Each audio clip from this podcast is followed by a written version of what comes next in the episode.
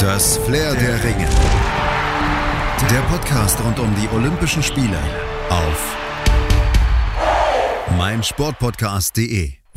Da kam man heute beim Zählen fast gar nicht mehr mit. So zahlreich und schnell aufeinander gab es heute Edelmetall für Deutschland. Gold, Silber, Bronze. Allein in der deutschen Nacht gab es schon mal einen kompletten Medaillensatz. Und am Morgen folgten dann zweimal Bronze im Segeln, Silber im Kunstturnen und eine überragende Goldmedaille für den Bahnradvierer der Frauen in der Verfolgung. Aber der Olympiatag, der hatte ja noch mehr zu bieten als jetzt nur deutsches Edelmetall. Es gab ja auch noch einen Wahnsinnsweltrekord über 400 Meter Hürden und bei allem deutschen Jubel, ja, es gab auch ein paar Enttäuschungen das Aus der deutschen Basketballer, die Halbfinalniederlage der Hockeynationalmannschaft, das Aus der amtierenden Olympiasiegerin im Beachvolleyball. Und wir wollen das Aus der Handballer natürlich nicht vergessen. Auch darüber müssen wir leider reden, denn auch Niederlagen gehören zu Olympia und damit selbstverständlich auch in diesen Podcast ins Flair der Ringe. Und den bringen euch heute Moritz Knorr und Malte Asmus näher. Herzlich willkommen. Leichtathletik. Und dann schauen wir gleich aufs dickste Ausrufezeichen des Tages. Das hat nämlich Malaika Mihambo gesetzt in der Sprunggrube. Platz drei, das war ihre Platzierung bis zum sechsten und alles entscheidenden Durchgang im Weitsprung gewesen. Zwei Zentimeter lag sie zu diesem Zeitpunkt hinter den führenden Britney Reese aus den USA und Ese Brume aus Nigeria. Es folgte der Sprung, auf den dann alles ankam. Der allerletzte, von dem wusste sie, dass sie, ja, dass dieser Sprung, dass dieser Sprung den Wettkampf beenden wird. Und mit diesem Mindset ging sie ihn auch an. Traf das Brett erstmal nicht richtig, verschenkte 19,5 Zentimeter, aber flog trotzdem auf exakt sieben Meter. Und das, das reichte dann eben zur Goldmedaille. Und wie erleichtert sie danach war, das können wir im Interview des DOSB und SID hören. Ähm auf der einen Seite ja, auf der anderen Seite noch nicht. Ich fühle mich äh, zum einen überwältigt, bin aber auch gleichzeitig jetzt schon äh, unglaublich happy und äh, glücklich und vor allen Dingen auch äh, dankbar für das, was ich jetzt erreicht habe und ja, dadurch, dass es für mich jetzt nicht so ein leichtes Jahr war, ist es hier umso unfassbarer, unglaublicher und toller. Gold gesichert mit ihrem letzten, aber auch nicht wirklich überzeugenden Sprung. Bei keinem Versuch hatte sie wirklich den Balken getroffen, war im vierten durchgelaufen, hatte den fünften übertreten, aber dann gelang ihr der weiteste Satz. Was hat ihr denn da geholfen, die Nerven zu behalten? Ja, ich denke, da hat mir auf jeden Fall das viele Meditieren und Reflektieren geholfen, um da auch jetzt in diesem äh, ja, wirklich äh, toughen Moment äh, ja, mein Bestes zu geben.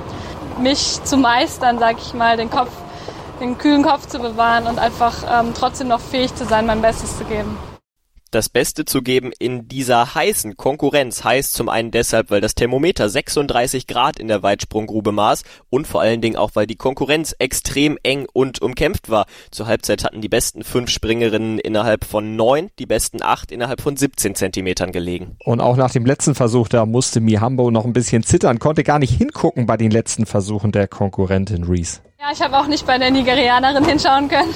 Äh, für mich war das natürlich äh, ja ein unangenehmes Gefühl. Ich wäre ja natürlich lieber als äh, letzte dann auch im sechsten Versuch gestanden, weil man dann einfach weiß, okay, man kann jetzt kontern, weiß aber auch gleichzeitig schon, wann man gewonnen hat oder nicht.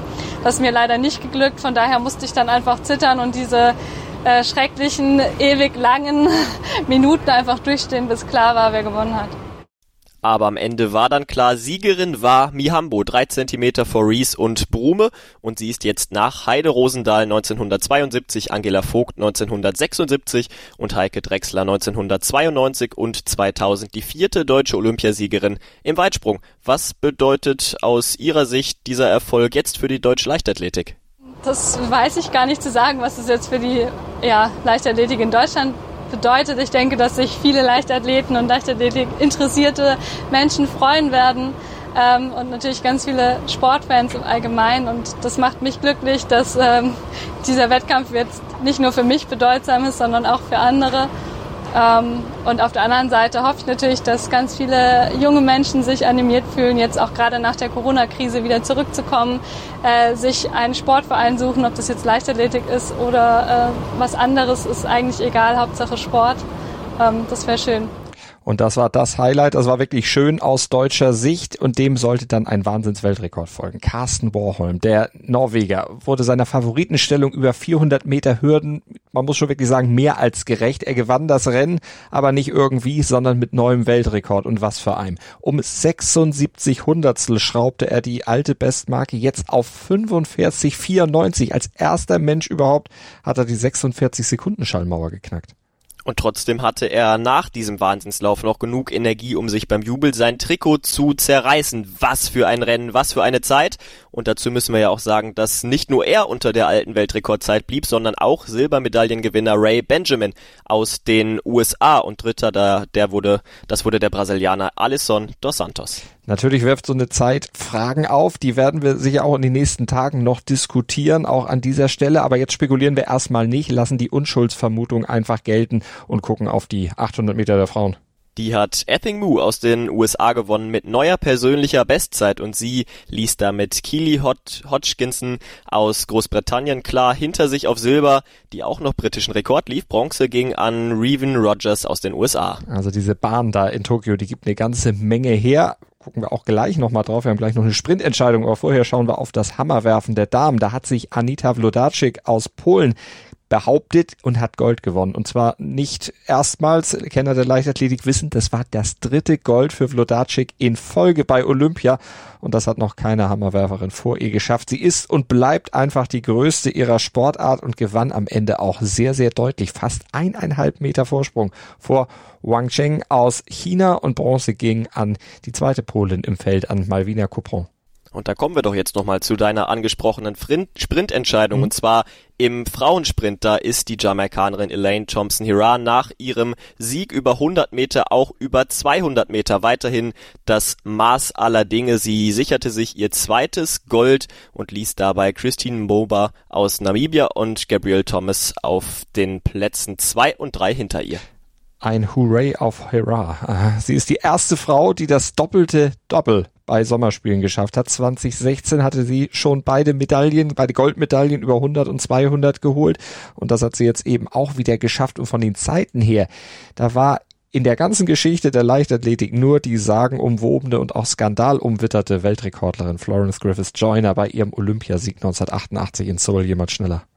Also das ist schon eine richtige Hausnummer. Gucken wir auf ein paar Vorkämpfe, zum Beispiel auf den von Ex-Dreisprung-Europameister Max Hess. Der ist auch bei seinen zweiten Olympischen Spielen in der Qualifikation schon rausgegangen, hat also es wieder nicht ins Finale geschafft, wie schon in Rio vor fünf Jahren. Dagegen quälte sich Christine Hussong im Speerwurf dorthin in den Endkampf mit der nur elf besten Weite von gerade mal 61,68 Meter.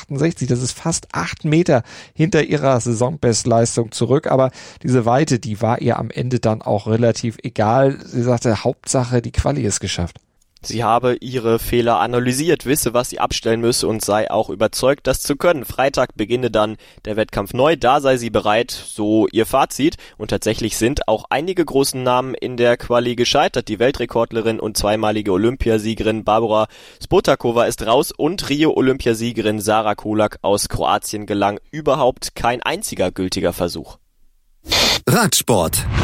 Und dann haben wir eine ganze Reihe von geglückten Versuchen äh, zu berichten im Bahnradsport. Was war das für eine Demonstration der Stärke des deutschen Bahnvierers bei den Frauen? Wieder ein Weltrekord gefahren und am Ende natürlich auch Olympiagold in der Mannschaftsverfolgung dann abgeräumt. Franziska Brause, Lisa Brennauer, Lisa Klein und Mieke Kröger setzten sich im Finale gegen Großbritannien durch und unterboten dabei dann zum dritten Mal in bei diesen Olympischen Spielen die Bestmarke, die ursprüngliche hielt fünf Jahre lang Bestand und bis auf dieses, ja, bis es dann auf dieses feilschnelle Oval aus sibirischer Fichte ging in Tokio. Ja, dieser Untergrund, der ist wirklich wie gemacht für Weltrekorde. Und dann hatten die Großbritannierinnen im Finale ja, auch nicht mehr viel zuzusetzen. Sie wurden demoralisiert. Die besseren Kraftreserven hatten die deutschen Damen, die in Tokio dann nochmal den Weltrekord verbesserten. Die Britinnen, die hatten das im Vorlauf auch schon mal geschafft. Also auch die können schnell fahren, aber da war im Finale dann überhaupt nichts mehr von zu sehen, was die können. Sechseinhalb Sekunden lagen sie am Ende hinter der deutschen Mannschaft. Das sind Welten im Bahnradsport. Und ja Gott, noch weiter zurück. Natürlich dann am Ende die US-Amerikanerinnen, die im Duell um Bronze sich dann durchgesetzt haben.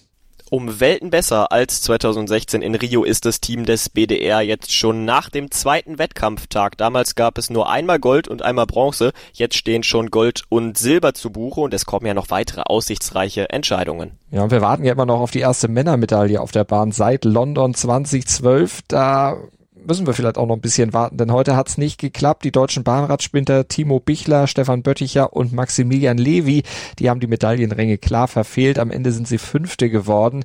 Goldmedaille in dieser Disziplin ging an die Niederlande, die Großbritannien im Finale bezwungen hatten. Und Bronze hat sich Frankreich dann gegen Australien gesichert.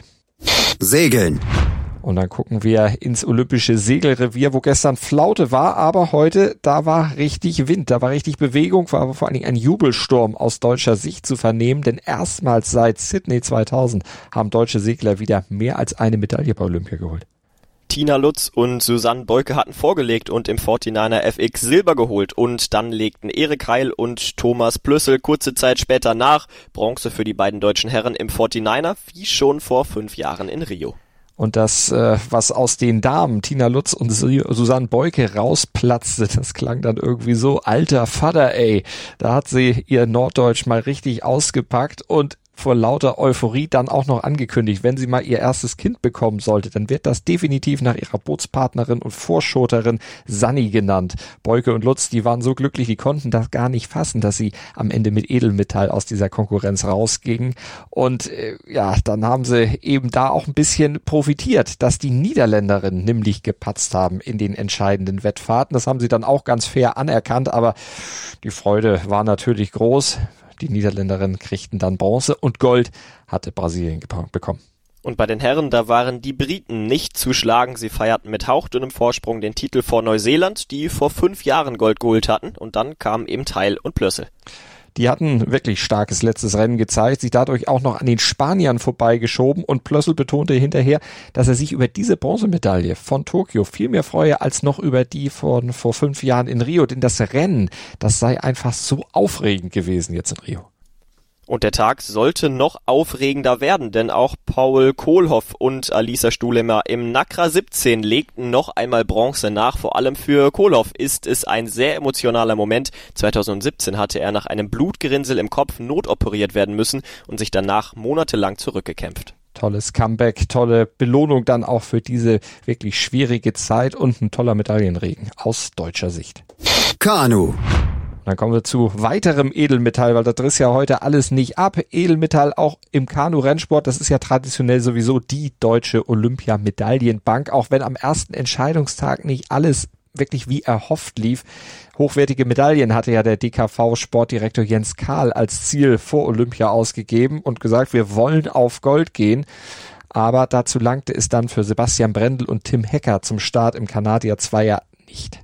Aber Bronze hinter Kuba und China ist letztlich dann doch ein ganz gutes Trostpflaster. Das bestätigten die beiden dann danach auch im Interview. Ja, wir ähm, haben die Bronzemedaille erkämpft in einem harten, äh, harten Rennen. Die Bedingungen waren echt extrem. Also Hitze, dann ähm, richtig doller Wind und wir sind froh, dass wir das Rennen so gut runtergebracht haben und ähm, sind sehr stolz auf unsere Bronzemedaille. Und stolz sind sie auch deshalb, weil ihre Renntaktik im Prinzip aufgegangen ist, sie es durchziehen konnten, was sie sich vorgenommen hatten. Allerdings gab es da dann doch einen kleinen Schönheitsfehler. Eigentlich ist der Rennplan so gewesen, wie wir uns ihn gedacht hatten. Ähm, also wir sind stark rausgefahren. Wir wussten, dass die Chinesen und die Kubaner dagegenhalten, beziehungsweise noch schneller rausfahren als wir. Das können die. Ähm, dann haben wir sie leider ein bisschen zu weit weggelassen.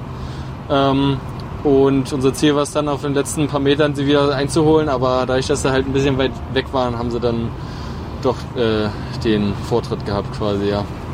Im Einer hofft Kanadier König Brendel dann aber doch noch auf einen Erfolg. Er könnte da als erster Athlet zum dritten Mal in Folge Olympiasieger im C1 werden, aber das ist heute noch nicht sein Hauptgedanke. Ah, ich genieße heute erstmal den Tag, denke an äh, das schöne Rennen, was wir geliefert haben und auf den Einer konzentriere ich mich ab morgen. Youngster Jakob Schopf, der verpasste das erhoffte Edelmetall im Kajak. Einer als Vierter knapp, 76.000 waren es nur, die ihm zu Bronze fehlten. Die hatte er allerdings am Start verloren, hatte danach mühsam den Anschluss an die Spitze wiederherstellen müssen, aber dann gab es ein Fotofinish und da war dann der Portugiese Fernando Pimenta vor ihm, bekam die Bronzemedaille für Schopf gab's dann eben nur Blech und Gold ging an den Ungarn Balint Korpasch und Silber ging an dessen Landsmann Adam Wager. Das war hauchdünn. Deutlicher war es hingegen bei dem Kajakzweier bei dem Deutschen mit Sabrina Hering-Pradler und Tina Dietze. Die wurden nämlich Letzte. Die hatten im Ziel sechs Sekunden Rückstand auf das Siegerboot aus Neuseeland. Silber ging an Polen. Die Ungarn holten Bronze. Schatz, ich bin neu verliebt. Was? Da drüben. Das ist er. Aber das ist ein Auto. Ja, eben. Mit ihm habe ich alles richtig gemacht. Wunschauto einfach kaufen, verkaufen oder leasen. Bei Autoscout24. Alles richtig gemacht. Vernimmt sich, was man will. Dann wilde Gerüchte entstanden. Fast nichts davon stimmt. Tatort Sport. Wenn Sporthelden zu Tätern oder Opfern werden, ermittelt Malte Asmus auf meinsportpodcast.de. Folge dem True Crime Podcast, denn manchmal ist Sport tatsächlich Mord. Nicht nur für Sportfans. Turnen. Und das, was wir bei den Turnern gesehen haben, war einfach nur, um es mit den Worten von Lukas Lauser zu sagen, unfassbar geil. Der war nämlich überglücklich, nachdem er am Barren die Silbermedaille erkämpft hatte und schwärmte von einem Gefühl wie in einem Film. Und er feierte mit der deutschen Fahne hoch oben auf den Barrenholmen stehend.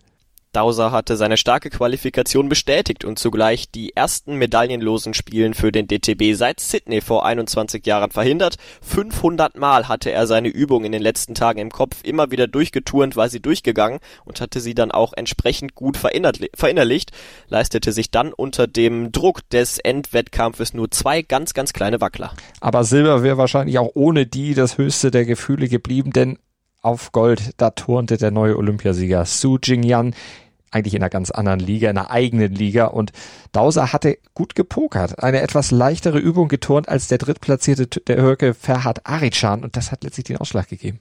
Und die gut geturnt. Und da hat Arikan Arichan deutlich mehr gewackelt als der Deutsche und wurde da wurde der Türke dann am Ende nur Dritter. Präzision vor Schwierigkeit, so lautete Dausers Motto und das zahlte sich dann am Ende wirklich aus. Und ausgezahlt hat sich's auch für Mehrkampf-Olympiasieger Daiki Hashimoto. Der hat nämlich am Reck die Nachfolge von Fabian Hambüchen angetreten.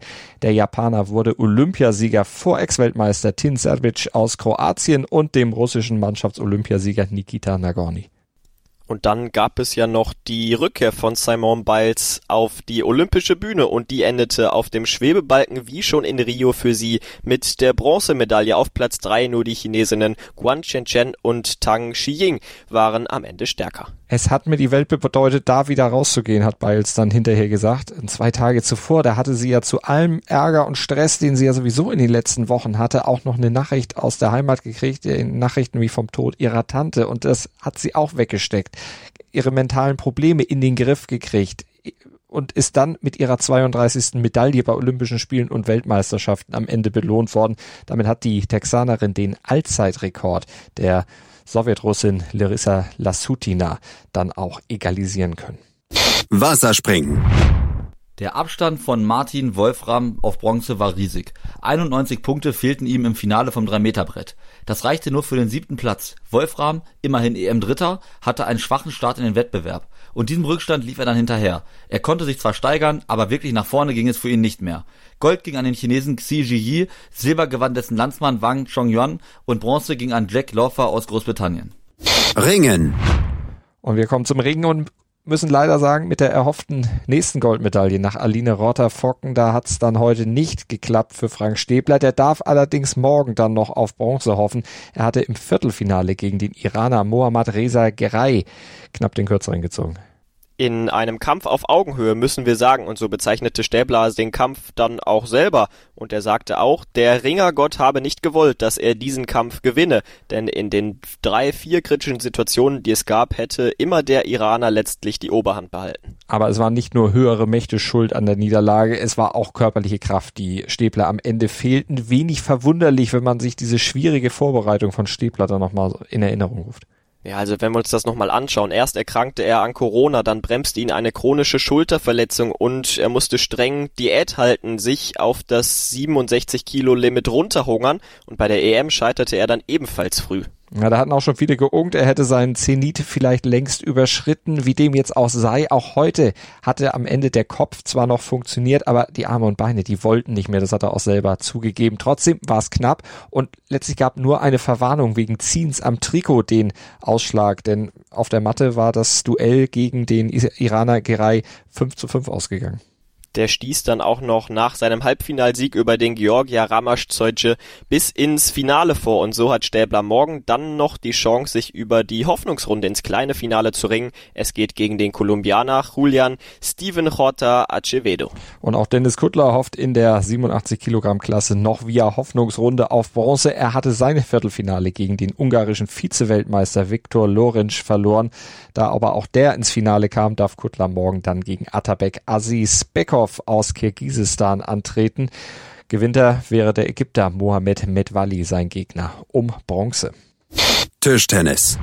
Und hoffen auf Edelmetall, das dürfen auch die deutschen Tischtennisdamen. Allerdings fehlt ihnen dazu noch ein Sieg, aber sie stehen schon mal wie 2016 in Rio wieder im Halbfinale.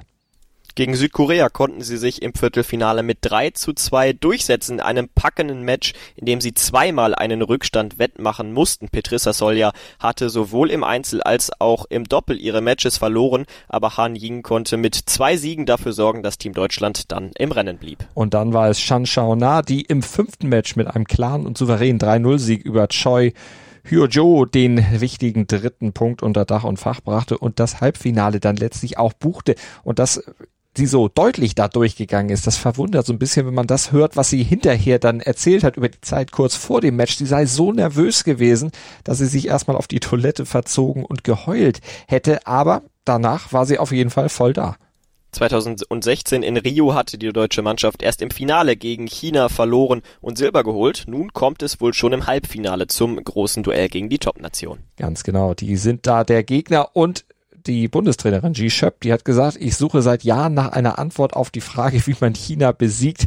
Ja, bis morgen früh um drei Uhr hat sie dann noch Zeit, diese Frage zu beantworten und sich eine Taktik zu überlegen. Und im zweiten Halbfinale, da trifft dann Japan auf Hongkong. Und im Halbfinale stehen auch die deutschen Tischtennisherren. Die haben sich im Viertelfinale gegen Taiwan ebenfalls mit 3 zu 2 durchgesetzt. Für Dimitri Ovtcharov ist damit diese historische sechste Olympiamedaille quasi in Griffweite bekommen. Er wäre der erste Tennisspieler überhaupt in der Geschichte, dem das gelänge, sechs Medaillen bei Olympia zu holen. Dazu muss jetzt aber auch noch ein Sieg her, am besten schon im Halbfinale gegen Japan. Und das wird auch wieder ein ganz, ganz harter Brocken. Vielleicht nicht ganz so hart wie die Aufgabe der Frauen gegen China, aber wer eine Medaille will, der darf dann eben auch vor keinem Gegner Angst haben. Und ich glaube, das haben die deutschen Tischtennisherren auch nicht. Die sind sowas von fokussiert und gut drauf. Und ich glaube auch durch den Kaffee von Timo Boll im Mannschaftsquartier auch wirklich hell, hell wach. Ja, und die weiteren Mannschaftssportarten, die hatten leider nicht so gutes Ende zu bieten wie jetzt die Tischtennisdamen und Herren. Unser Kollege Yannick Meyer hat für euch die Zusammenfassung. Basketball. Für die deutschen Basketballherren ist mit dem ersten Viertelfinaleinzug seit 1992 das olympische Turnier dann auch vorbei. Gegen Europameister Slowenien hatte die DBB-Auswahl am Ende keine Chance. 70 zu 94 lautet das klare Ergebnis. Der deutsche Forward Timo Bartel kommentierte hinterher, es ist klar, dass man in so einem Spiel 40 Minuten auf höchstem Level spielen muss, um eine Chance zu haben. Das haben wir nicht geschafft. Ein Blick auf die Ausbeute der Topscorer macht den Klassenunterschied beider Teams überdeutlich. Auf deutscher Seite traf Maodo Loh mit elf Punkten am besten. Bei den Slowenen war es NBA-Superstar Luka Doncic, der kam mit 20 Punkten fast auf die doppelte Ausbeute. Statt erstmals bei Olympischen Spielen ins Halbfinale einzuziehen, muss die Auswahl des Deutschen Basketballbundes nun mit dem achten Platz die Heimreise antreten. Und da wollen sich DBB und Bundestrainer Henrik Rödel Gedanken machen, ob sich ihre Wege trennen oder gemeinsam weitere Aufgaben angepackt werden. Das Halbfinale erreicht hat dagegen Goldfavorit USA. Die kommen mit zunehmender Turnierdauer immer besser in Tritt und gewannen das hochklassige Viertelfinale gegen Spanien mit 95 zu 81. Superstar Kevin Durant war mit 29 Punkten der US-Topscorer. Ricky Rubio kam für Spanien sogar auf 38. Damit endete dann auch die Nationalmannschaftskarriere der Gasol-Brüder, die im Anschluss ihren Rücktritt bekannt gaben, um dem Nachwuchs Platz zu machen. Hockey. Für Laura Ludwig ist der Traum vom erneuten Olympiagold im Viertelfinale geplatzt. Ludwig und Margareta Kurzo verloren ihr Viertelfinale gegen die US-Amerikanerin April Ross und Alex Klinman mit 0-2 und schieden aus. Am Ende reichte es für Turnierplatz 5. Eine Platzierung, der die beiden trotz des Ausscheidens dann auch etwas Gutes abgewinnen konnten. Schließlich war es die beste Platzierung der gesamten Saison und sie hätten trotz aller Ups und Downs gezeigt, was sie können. So bilanzierte Ludwig das olympische Wechselbad der Gefühle. Das wollen Ludwig und Kurzsuch nun in aller Ruhe in der Heimat aufarbeiten und dann entscheiden, wie es weitergehen wird. Und ob es dann mit Blick Richtung Paris 2024 auch überhaupt weitergehen wird. Hockey. Für die deutschen Hockeyherren ist der Traum von Gold geplatzt. Im Halbfinale waren sie gegen Australien beim 1 zu 3 chancenlos, haben aber im kleinen Finale gegen Indien noch die Chance auf Bronze, wie schon 2016 in Rio. Ihre unsortierte Abwehr hatte Deutschland früh ins Hintertreffen gebracht. Lukas Windfeder gelang zwar nach einer Strafecke der schnelle Ausgleich, aber Deutschland verpasste es in der Folge, die eigenen Chancen effektiv zu nutzen. Drei Strafeckenversuche misslangen und so war es an Australien kurz vor der Pause wieder in Führung zu gehen. Die DHB-Auswahl erhöhte nach der Pause zwar den Druck, der erneute Ausgleich gelang aber nicht mehr. Stattdessen machte Australien kurz vor dem Ende den Deckel drauf. Handball. Spanien gegen Dänemark und Ägypten gegen Frankreich. So lauten die Halbfinalpaarungen im Olympischen Handballturnier. Und damit ist klar, Deutschland ist raus, verlor klar mit 26 zu 31 gegen Ägypten und musste den Traum von der fünften deutschen Medaille in der olympischen Geschichte des Männerhandballs begraben. Ja, die deutsche Mannschaft, die war kopflos und entsprechend am Ende auch chancenlos, zeigte eine wirklich grottenschlechte Leistung über weite Strecken und wurde am Ende dann auch noch ordentlich demontiert. Also fünf Tore Unterschied, das ist schon eine herbe Enttäuschung für den DHB, der ja offensiv eigentlich das Halbfinale als Minimalziel ausgegeben hatte vorher. Doch so richtig auf der Platte wurde da keiner heute diesem Ziel dann auch gerecht. Nicht mal die zuletzt so starken Torhüter Andreas Wolf und Johannes Bitter konnten annähernd ihre Form aus den letzten Spielen wieder erreichen. Und so war dem gut aufgelegten Afrikameister Ägypten natürlich nicht beizukommen. Nach Platz 12 bei der WM Anfang Januar der nächste Nackenschlag für die deutsche Mannschaft im Jahr 2021. Dabei hatte man Ägypten im Test vor gut drei Wochen noch geschlagen. Ja, aber daran war heute überhaupt nicht zu denken. Wille, gut, der war dem deutschen Team nicht abzusprechen, aber dieses Wer will es mehr, das reicht dann am Ende auch nicht, wenn es spielerisch einfach nicht stimmt. Ein Fehlstart, Fehlwürfe, Fehlpässe ohne Ende und so stand es am Ende dann, wie eben schon gesagt, mit fünf Toren Rückstand verliert die deutsche Mannschaft 26 zu 31. Fußball. Brasilien greift wie vor fünf Jahren wieder nach Gold. Das Team um Routinier Dani Alves hatte im Halbfinale allerdings ziemliche Mühe mit Mexiko gehabt. Erst im Elfmeterschießen, da setzte sich die Seleção dann mit 4 zu 1 durch. Den entscheidenden Elfmeter verwandelt übrigens ein Mann aus der Bundesliga, der Dortmunder Renier.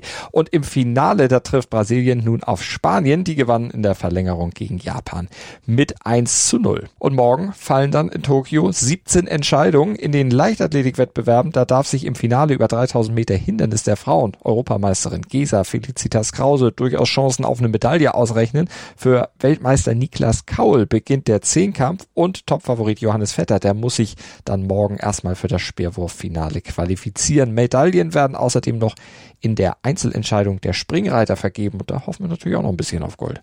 Die deutschen Tischtennismannschaften haben in den Halbfinals die ersten Chancen auf eine Medaille. Dabei hat das Europameisterteam der Männer mit den Einzeldritten Dimitri Ovtcharov an der Spitze gegen Japan bessere Aussichten auf einen Erfolg als die Frauen in der Neuauflage des Olympia-Endspiels von Rio 2016 gegen die als unschlagbar geltenden Weltmeisterinnen aus China. Und zumindest in Medaillennähe schmettern könnte sich vielleicht hoffentlich das Beachvolleyball-Duo Julius Tole Clemens Wickler. Im Viertelfinale müssen sie morgen ran gegen die russische Kombination Vyacheslav Krasilinikov und Oleg Stojanowski. Und der dreimalige Ringer-Weltmeister Frank Stäbler und sein Teamkollege Dennis Kuttler, wir haben es eben gesagt, können sich mit einem Erfolg in der Hoffnungsrunde dann noch für die Kämpfe um Bronze qualifizieren.